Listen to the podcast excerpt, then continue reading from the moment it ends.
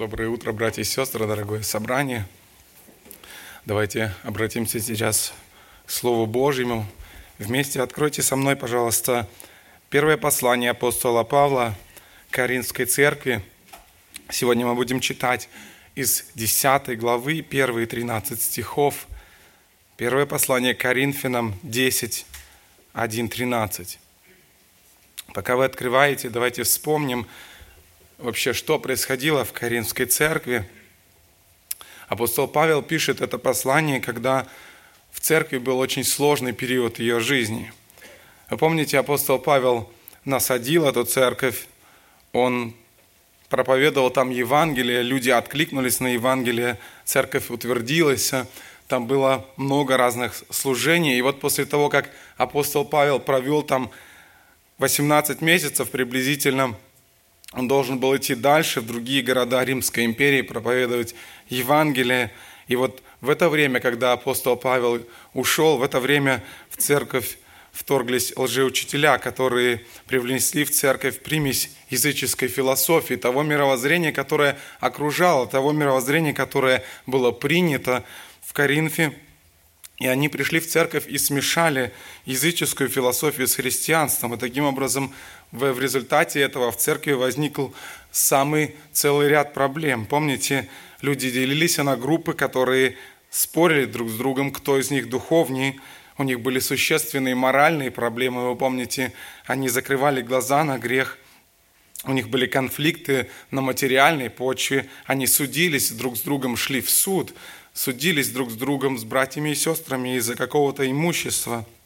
И вот представьте себе ситуацию, вот в этой церкви люди приходили, которые недавно пришли из мира, которые еще совсем немногими, немногому научились, немногое узнали, вот эти все разные формы языческой философии, смешанные с христианской идеей, это все обрушивалось на них, и они оказывались в такой ситуации, они не знали другого – и все эти вещи стали процветать в церкви. И вот апостол Павел берет проблему за проблемой, рассматривает на протяжении послания проблему за проблемой, смотрит, представляет библейское решение этих проблем.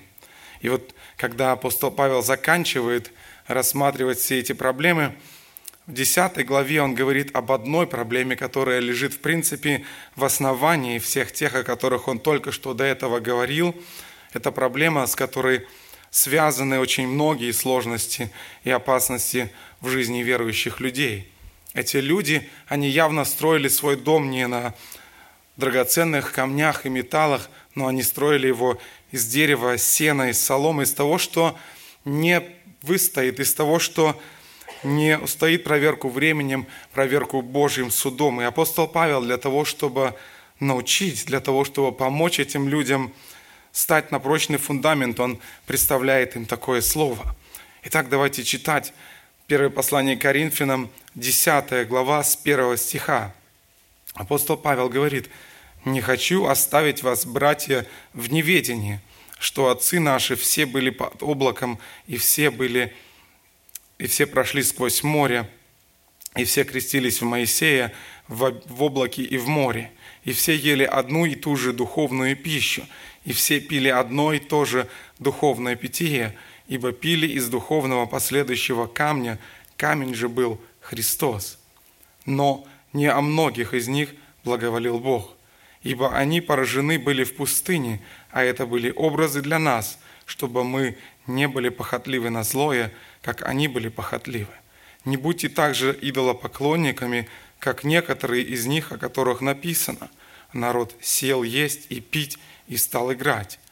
Не станем блудодействовать, как некоторые из них блудодействовали, и в один день погибло их 23 тысячи. Не станем искушать Христа, как некоторые из них искушали и погибли от змеи. Не ропщите, как некоторые из них роптали и погибли от истребителя. Все это происходило с ними как образы, а написано в наставление нам, достигших последних времен – Посему, кто думает, что он стоит, берегись, чтобы не упасть. Вас постигло искушение не иное, как человеческое, и верен Бог, который не попустит вам быть искушаемым сверх сил, но при искушении даст и облегчение, так, чтобы вы могли перенести. Апостол Павел обращается здесь к истории израильского народа для того, чтобы показать коринфянам, научить их тем истинам, которые необходимы в их жизни. Кроме этого, они также обращают, это слово также обращается и к нам. Смотрите, интересно, апостол Павел пишет в 11 стихе, это происходило с ними как образы, а описано в наставление нам.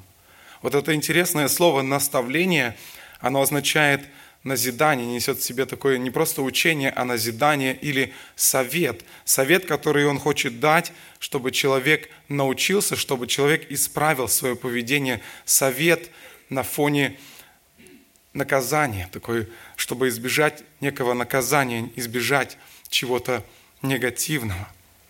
И вот Павел дает здесь, на основании этой истории, он дает несколько предостережений Коринфянам, и нам сегодня с вами. И первое предостережение, которое мы читаем, Павел говорит, чтобы мы не были похотливы на злое, как они были похотливы. Павел обращается здесь к 11 главе книги чисел. Вы помните, народ израильский был в пустыне, Бог вывел их из, их из Египта, и они находились в пустыне. И вот этот эпизод в книге числа 11 главе здесь записаны следующие слова.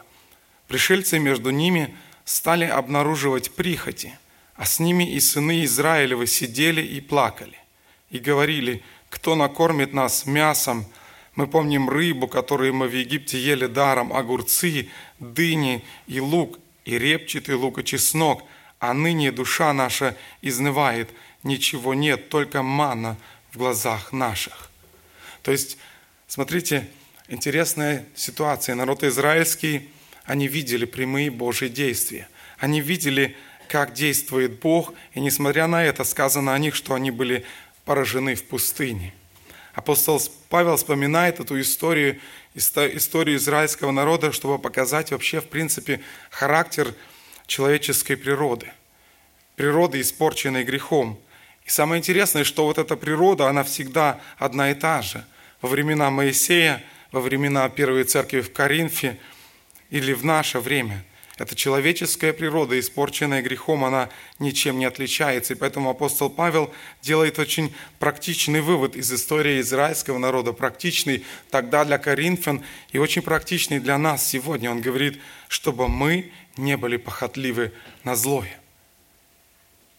То есть он хочет сказать, что смотрите, как и у евреев, вышедших тогда из Египта, и у нас есть та же самая проблема – похотливость на злое. Вот это очень интересно, эти два слова – похотливость и злое. То есть похотливость – это очень сильное желание, очень сильное непреодолимое стремление. Злое – это, ну и понятно, злое – все, что негодно, все, что нечисто. И вот он говорит здесь, человек жаждет чего-то, что противно Богу, что не приносит пользы человеку самому. И вот, видя свидетельство, вот это все Божие величие, Божьей заботы, вы помните эту историю, Бог вывел израильский народ. Чудесным образом Он открыл пред ними море, они прошли по морю, как по суше. Он шел пред ними в столпе облачном днем, в столпе облачном ночью – он защищал их. Вы помните, когда израильтяне устали, он встал между Израилем и между Египтом, между египтянами, чтобы люди могли спокойно отдохнуть. Вы помните, там сказано, что для, них, для одних он был стеною, а для других он был тьмой, то есть изра... э, египтяне не могли дальше идти. И вот, несмотря на это, несмотря на то, что они все это видели, они видели это Божье величие, Божью заботу, и они все равно позволяли своим желаниям, своим похотям, которые они могли подозревать или знали, что они неприятны Богу, они стали им для них мотивирующей силой, стали тем, что движет ими. Знаете, очень часто эта проблема существует и сегодня. Мы имеем достаточное свидетельство реальности Бога, мы соглашаемся с достоверностью Писания, мы признаем важность значимость Евангелия Иисуса Христа – И все равно очень часто многие продолжают быть мотивируемы своей греховной природой, похотями, возникающими в нашей греховной природе. Очень часто так бывает, когда мы забываем о том, что сделал Бог с нами, о том, что даже до того момента, когда мы еще не пришли к Богу, мы не вспоминаем, где Бог нас сохранил, где Он нас оберегал. Если мы вспомним такие моменты из своей жизни, знаете, я думаю, это нам очень поможет.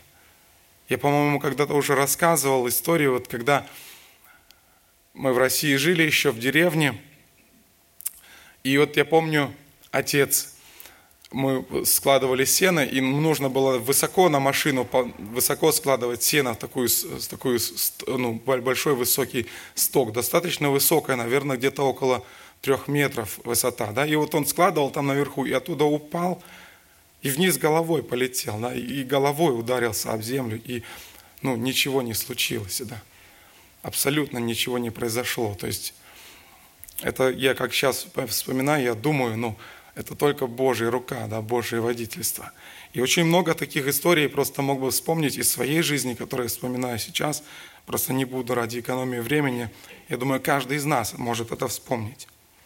Священное Писание говорит, что когда Бог, когда человек приходит к Богу, когда Бог касается его сердца, то появляется, в нас появляется новый духовный человек. И этот новый человек, он ищет Божьего, он жаждет Божьего, он стремится наполняться Христом, но и в то же время он несет в себе ту греховную природу. Она никуда не делась.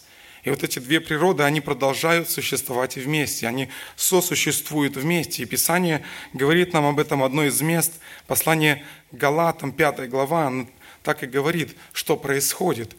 Проис... Э, говорится об этом так, «Ибо плоть желает противного духу, а дух противного плоти. Они друг другу противятся так, что вы не делаете, что хотели бы».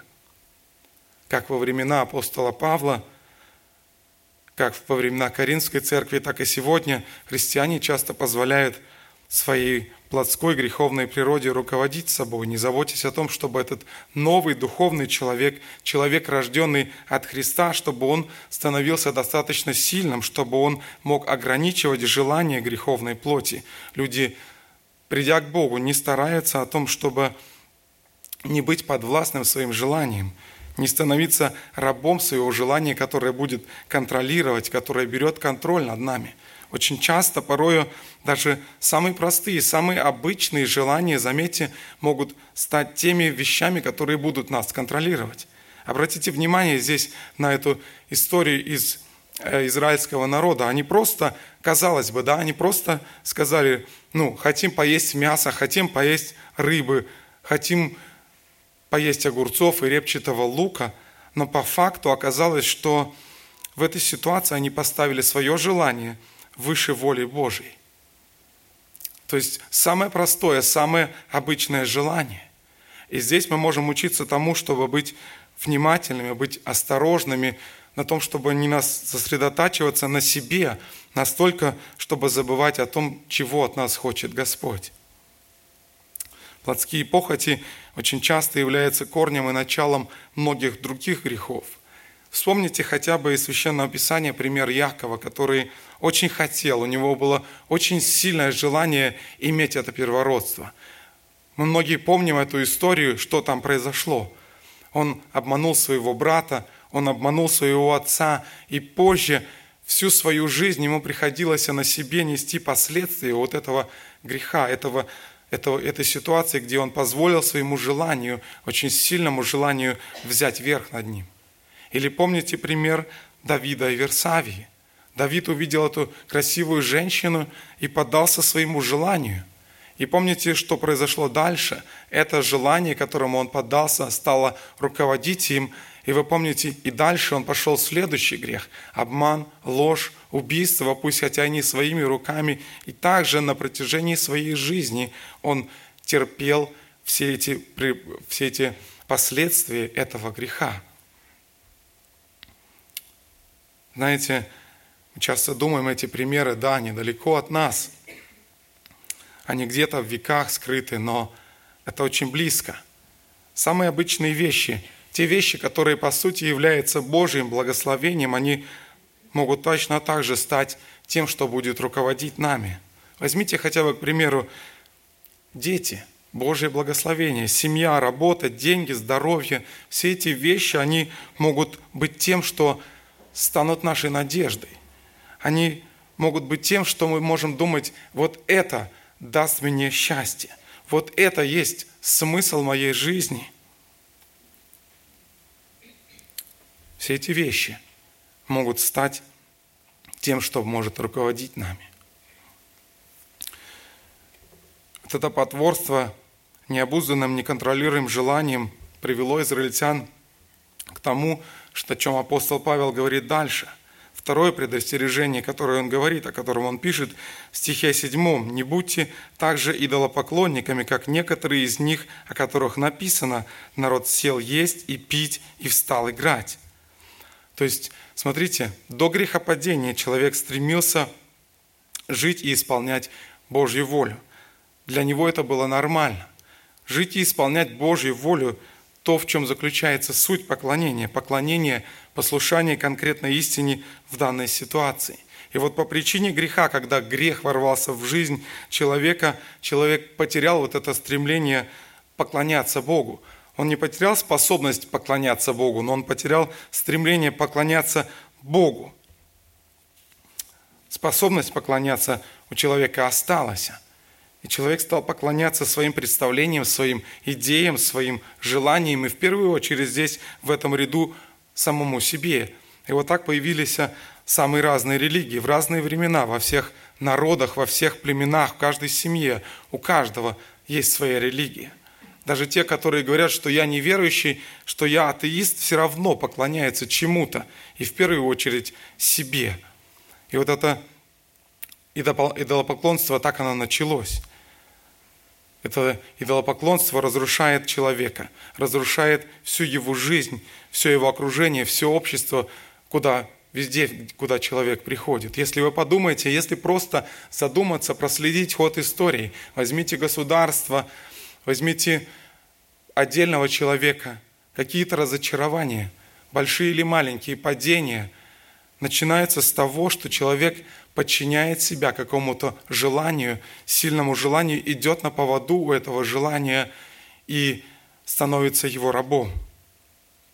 И вот изменить человека, чтобы он снова отвернулся от идолов к Богу, не может ничего другого, не сможет ничто иное, как только могущественная сила Божьего Духа, которая воздействует на сердце человека. Та сила, о которой сказано, что она воскресила Иисуса Христа из мертвых. И мы нуждаемся слышать об этом напоминании, напоминании об идолопоклонстве, хотя мы можем подумать, мы люди верующие, это нас не касается, но мы нуждаемся о том, чтобы слышать напоминание о идолопоклонстве как опасности, которая угрожает нам в любой момент нашей жизни, поскольку, во-первых, наше «я», оно постоянно, наш эгоизм постоянно пытается захватить верх над нами – если мы будем внимательно наблюдать за собой, за своими реакциями, за своими желаниями, за своими поступками, то обязательно увидим, что наше «я», наш эгоизм постоянно пытается захватить контроль. Во-вторых, наша природа, наша ветхая природа, она способна, наша плоть способна подделать любой плод духа. Это седьмой стих, где апостол Павел пишет «Не будьте идолопоклонниками», он отсылает нас в то время, когда Израиль был в пустыне, когда они пришли в Синайскую пустыню и были у горы Синай. И помните этот момент, когда Моисея не было 40 дней, когда он был на горе, и Бог говорил к нему. И вы помните, что произошло? Народ обернулся в идолопоклонство, они стали поклоняться идолу. Каким образом? Помните? Написано Исход 4 глава. И весь народ вынул золотые серьги, то есть они, помните, они сказали Аарону, сделай нам Бога. И он сказал, давайте ваше золото, и я сделаю. И написано так, и весь народ вынул золотые серьги из ушей своих и принесли к Аарону. Он взял их из рук их и сделал из них литого тельца и обделал его резцом. И они сказали, вот Бог твой, Израиль, который вывел тебя из земли египетской.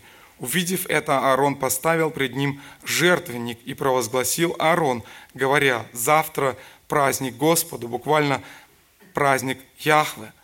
На другой день они встали рано и принесли жертвы и всесожжения, и привели жертвы мирные, и сел народ есть и пить, а после встал играть.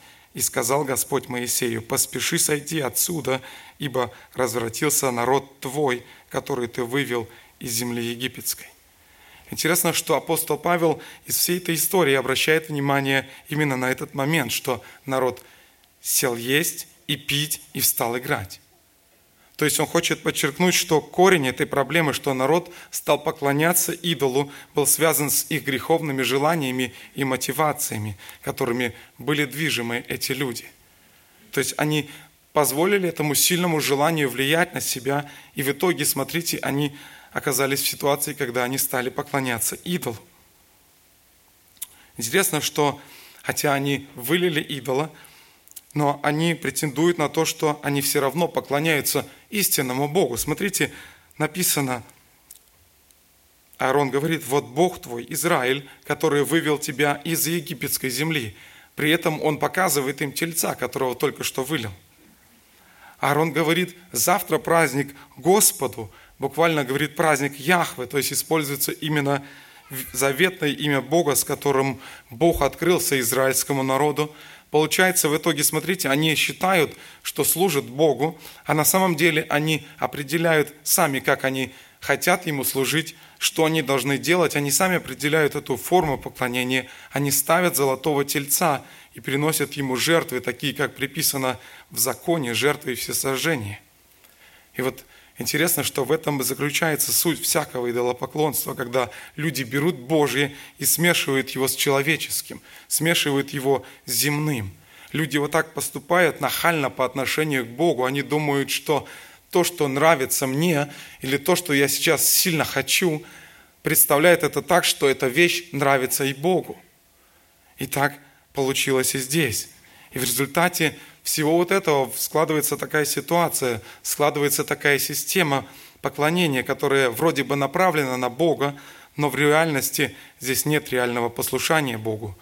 Здесь нет реального преклонения пред Богом. Здесь правит человек. Здесь человек на первом месте, его вкусы, его желания, удовлетворение собственных желаний. Так произошло с израильтянами. Их влекло удовлетворение собственных похотей есть и пить играть. Они понимали, что Яхве также велик, и поэтому они вот в эту систему поклонения и также и его встроили, также и его сюда. А как же Бог велик, они понимают это. И вот они организовали вот это поклонение, финальной точкой этого поклонения написано стало языческое пиршество. То, что они видели в Египте, то, что было дорого, по сути, их сердцу, то, что было ценно для них – и они, вот здесь вот это вырвалось наружу. Интересно, что слово «играть», которое здесь апостол Павел употребляет, оно несет в себе целый спектр значений, и в данном конкретном контексте оно переводится как грязные сексуальные оргии, которые были частью языческого поклонения, которые израильтяне видели в Египте во время того, когда они там жили – и апостол Павел, вспоминая эту историю, интересно, что он подчеркивает именно этот момент и говорит, народ сел есть и пить и стал играть. И комментируя его словами «не будьте идолопоклонниками». Смотрите, апостол не упоминает здесь тельца и не говорит «не стройте себе тельца и не будьте идолопоклонниками», но апостол Павел указывает именно на мотивацию, которая привела их к идолопоклонству – Интересно, потому что идолопоклонство начинается не внешне, а именно из сердца оно начинается. И проблемой был не телец, хотя он был, в принципе, проблемой, но не главной. Главная проблема в этих злых и разрушительных желаниях, в том, что в поиске своей цели, чтобы достигнуть своей цели, эти люди, они пришли в тот момент, в ту зону, где они оказались, поклонялись идолу. Очень важно помнить, что в нашей жизни, смотря на этот пример, не только какие-то вещи могут являться идолом, не только какие-то вещи, которым мы уделяем больше внимания, чем Богу, но также и поступки, все, что мы делаем, наши желания, они также могут выражать наше поклонение. Они также могут показывать, кому мы поклоняемся себе, своим желаниям, своим прихотям или желаем больше угодить Богу. Любые ситуации. Подумайте, просто любая ситуация в жизни может показать, кому я поклоняюсь. То есть не просто мы говорим о том, что поклонение это в церкви, когда мы пришли в воскресенье, но это постоянно, как я живу. Любая ситуация, как я еду по дороге, может показать, кому я поклоняюсь. Как я делаю свою работу, честно, нечестно, может показать, кому я поклоняюсь. Как мы общаемся, как мы относимся к деньгам и многие-многие другие вещи. И вот знаете, в этих всех ситуациях, будучи невнимательными, можем, подобно израильтянам, мы можем убеждать себя, что да, я верующий человек, да, я действительно поклоняюсь истинному Богу, но в то же время, знаете, где-то позволить себе совсем-совсем, может быть, немножко пойти на поводу своих желаний, своей похоти, своего очень сильного желания, где-то поступить не совсем честно, где-то сказать, может быть, не совсем правду, где-то, может быть, ну, может быть, совсем немножечко, но пара слов посплетничать или позволить выплеснуть свой гнев, или, может быть, где-то поддержать грязную шутку на работе с коллегами – или, может быть, нарушить правила на дороге, никто ведь не видит. Знаете, эти многие вещи могут показать, кому на самом деле я поклоняюсь. Себе, своим желаниям или Богу. И вот в таких вещах, в таких ситуациях мы очень легко можем пойти на компромисс в угоду себе, подумать, может быть, типично, знаете, ну ничего страшного, я же лишь немножечко только согрешу, а потом попрошу прощения у Бога. Очень часто в таких ситуациях, заметьте, люди сознательно идут на грех, уговаривая себя, может быть, каким-то каким образом, но фактически так оно получается. Проблема в том, что когда мы так поступаем, мы строим свою систему поклонения, как эти израильтяне. Мы устанавливаем свои правила – где нет реального трепета перед Богом, где нет реального преклонения пред истинным Творцом. Это все дерево, сено, солома, все это не имеет ценности в глазах Бога, все это вызывает Его гнев. Поэтому апостол Павел обращается здесь к Коринфянам и говорит, чтобы они могли анализировать свою жизнь. Здесь написано, все это написано в наставление нам – чтобы они могли анализировать свою жизнь, проверять свое сердце, чтобы они могли позволить Духу Божьему обличать его, чтобы они не чувствовали себя комфортно, находясь в самом настоящем идолопоклонстве, могли избавляться от него, чтобы служить Богу живому и истинному. Третье предупреждение, предостережение, которое апостол Павел здесь говорит, о котором он здесь говорит, избегайте блуда. Здесь апостол Павел вспоминает о случае, который записан в книге числа 25 главе, когда написано, будучи в пустыне, начал народ блудодействовать с дочерями Маава, и приглашали народ к жертвам богов своих, и ел народ жертвы их, и кланялся богам. Вообще, идолопоклонство и половая безнравственность были тесно связаны фактически во всех древних религиях. И Особенно ярко в Коринфе это также выражалось, где в храме Афродиты, там был храм Афродиты, богини, имелось тысячи ритуальных блудниц. И вот большинство мероприятий вообще в Коринфе включало в себя не только какую-то форму идолопоклонства, но и, как правило, половую безнравственность. Это все соединялось. И церковь жила в таком окружении.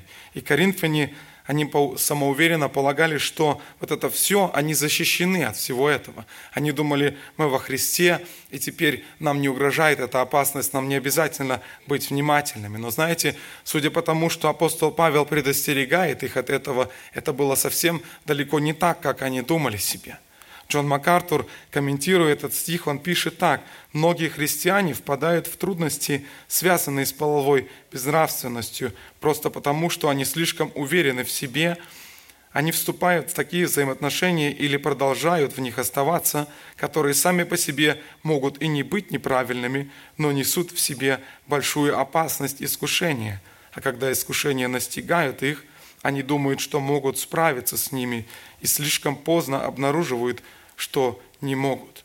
Или же они ходят в такие места и совершают такие поступки, которые тесно связаны с аморальностью, останавливаясь незадолго перед тем, как совершить аморальный поступок самому.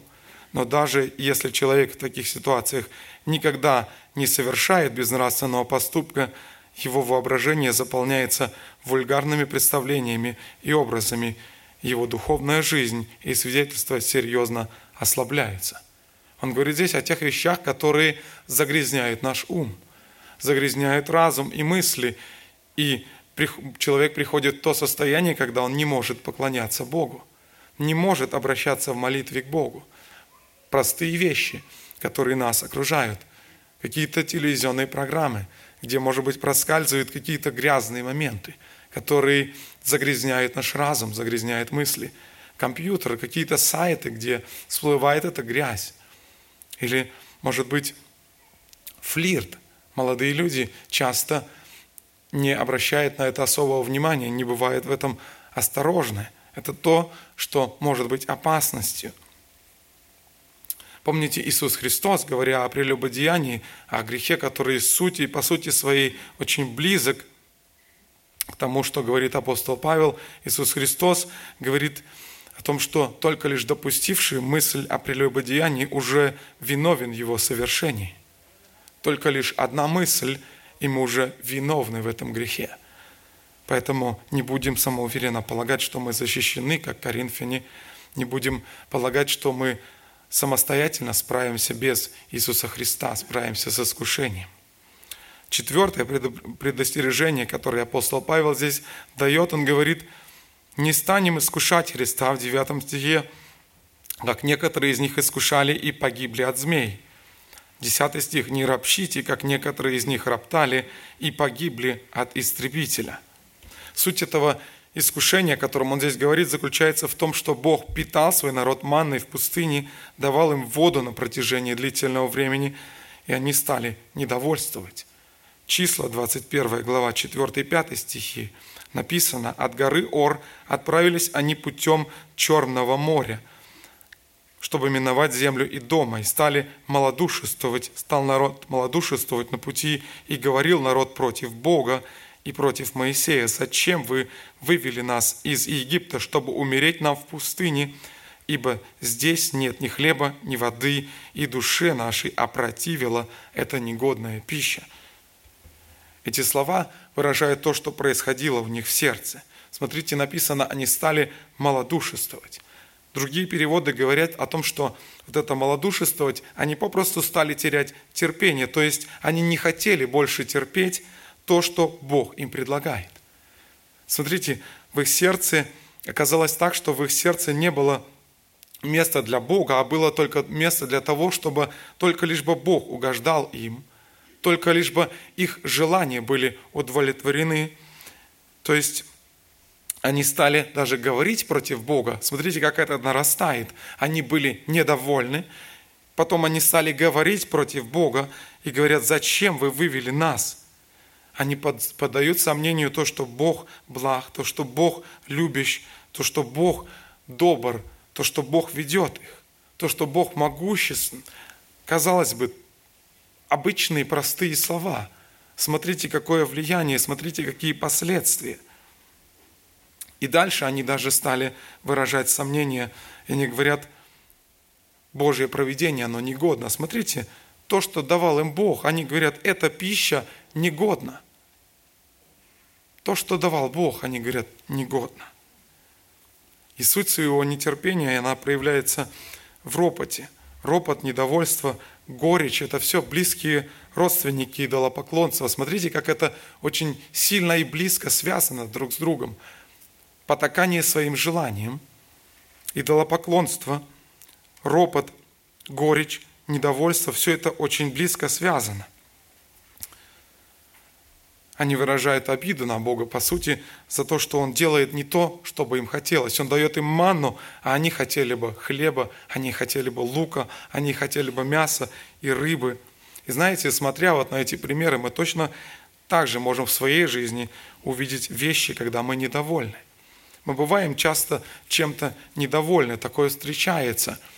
Где-то мы раздражаемся и выражаем свое недовольство, но знаете, если это недовольство становится характеристикой моей жизни, то, что я постоянно нахожу в своей жизни, не обращаясь к Богу, не учусь быть довольным, то я нахожусь в опасности идолопоклонства. Когда в нашем сердце проявляется ропот, когда жалоба, недовольство, гнев, раздражительность, подумайте о том, что все это – все эти вещи являются поклонением. Внутренним поклонением только не Богу, а самому себе. Недовольство говорит Богу, мне не нравится то, что ты мне предлагаешь. Ропот говорит Богу, мне не нравится твоя благость, твоя воля слишком отличается от того, что я сам себе представлял. Это попытка поставить себя выше Бога. Апостол Павел говорит, смотрите на народ израильский, как они поступали, и это – назидание, наставление, предупреждение, совет для нас, чтобы мы не поступали так. Пятое предостережение, которое говорит апостол Павел, он говорит, не о многих из них благоволил Бог, ибо они были поражены в пустыне. Это опасность, Бог не может нас использовать. Я объясню. Весь Израиль весь народ израильский, который был там, они разделяли все эти общие благословения, освобождение из Египта, из рабства, питание в пустыне, это Божье проведение. И все же написано, не о многих из них благоволил Бог. Из всего вот этого огромного числа, который Бог вывел из Египта, если мы читаем историю Израиля, вспомните, из всего этого огромного числа народа, который вывел Бог из Египта – о них сказано, не о многих из них благоволил Бог. Только двое из всего числа вошли в землю обетованную. Вы помните, только Иисус Навин и Халев. Даже Моисей и Аарон, они были недостойными, признаны недостойными войти в землю обетованную. Джон МакАртур, комментируя опять же этот отрывок, пишет, Многие из израильтян, признанных недостойными, были верующими, которые стали непригодными для Божьего служения. Они стали тем, что Павел в другом месте назвал сосудами, которые находятся не в почетном употреблении. Они не очистили себя от юношеских похотей и не стремились держаться правды, веры, любви и мира, поэтому они не стали теми сосудами, которые в чести освященные, освященные и благопотребные – владыки, годные на всякое доброе дело. Они были разбросаны по пустыне, как черепки, осколки разбитых сосудов, ставших бесполезными. Подумайте, практическое применение для нас. Как Бог не может нас использовать, как мы можем оказаться в ситуации, где Бог не может нас использовать. Когда мы, скажем, например, подвергаемся своему желанию или своему раздражению, и мы хотим мы кричим дома, мы раздражаемся и кричим на своих детей. Соседи слышат нас через стенку, и как потом после этого мы можем говорить им о Боге. Или друзья на работе, коллеги, с которыми мы, скажем, поддерживаем беседу, и для того, чтобы поддержать эту беседу, скажем, для того, чтобы не, не выделиться, так скажем, рассказываем, рассказываем пошлый анекдот или пошлую шутку – как после этого мы можем быть полезными Богу? Как Бог после этого нас может быть использовать, чтобы мы говорили о Боге, чтобы мы говорили о Евангелии? Или, например, если мы где-то в чем-то не совсем честно поступаем, и те, кто рядом со мною, они знают об этом, и как потом после этого я могу быть полезным Богу, где Он может меня использовать? Опять же, нет. Апостол Павел нас предупреждает об этой опасности – все эти моменты, которые Павел здесь говорит, о которых он упоминает, похоть, идолопоклонство, блуд, недовольство, ропот, все это вызывает святой Божий гнев, потому что во всех этих моментах человек, по сути, отвергает Бога, и потому что в каждом из этих элементов человек делает опорой свою плоть. Человек не полагается на, Бож, на Божью волю, на его авторитет, но полагается на себя и на свою силу, на свои возможности. Когда мы идем на поводу у желаний, когда беспокоимся, когда волнуемся, излишне раздражаемся, когда жалуемся, мы говорим Богу тем самым, что Его суверенность ошибочна, что Его мудрость недостаточна, что Его благость сомнительна, Его святость не абсолютна – когда мы надеемся на финансы, на свое положение, на свои силы, мы говорим тем самым Богу, Бог, ты нам не нужен. Бог проявляет свой гнев.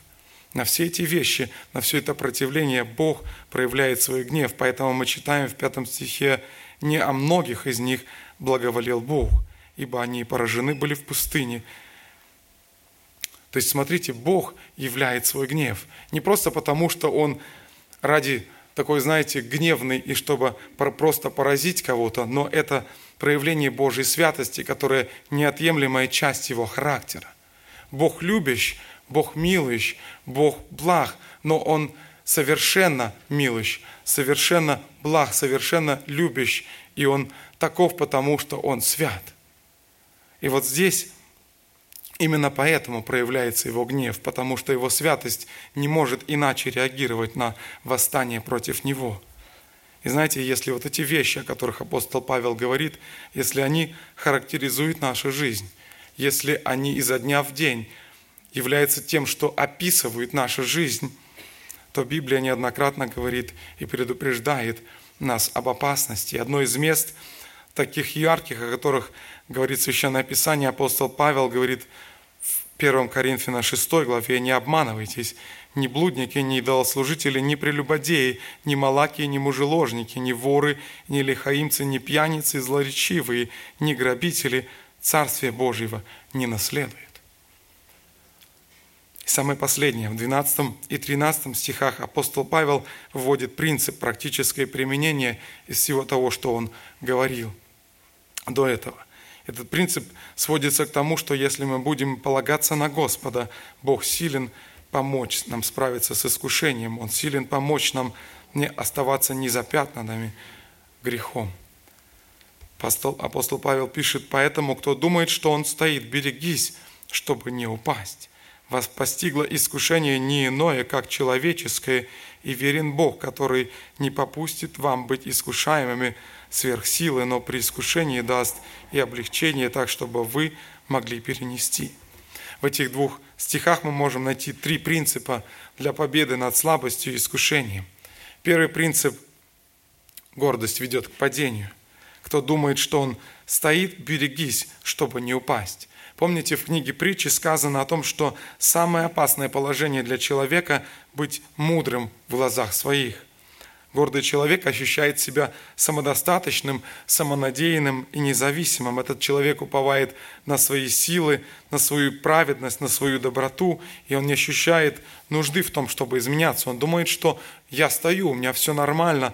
Такой человек думает, что ну, мне нет необходимости находиться под контролем, постоянным контролем действием Слова Божьего – которое способно обличать, которое единственно способно быть тем инструментом разделять наши мысли, судить наши мысли, судить наши желания и поступки. И вот такой человек находится в опасности. И такому человеку апостол Павел говорит, берегитесь, чтобы не упасть. То есть он предостерегает нас от того, чтобы победить и говорит, чтобы э, победить искушение, для того, чтобы победить слабость, мы должны остерегаться гордости. Это первый принцип. Второе. Искушение, которому мы подвергаемся, Павел говорит о том, что оно не представляет что-то особенное.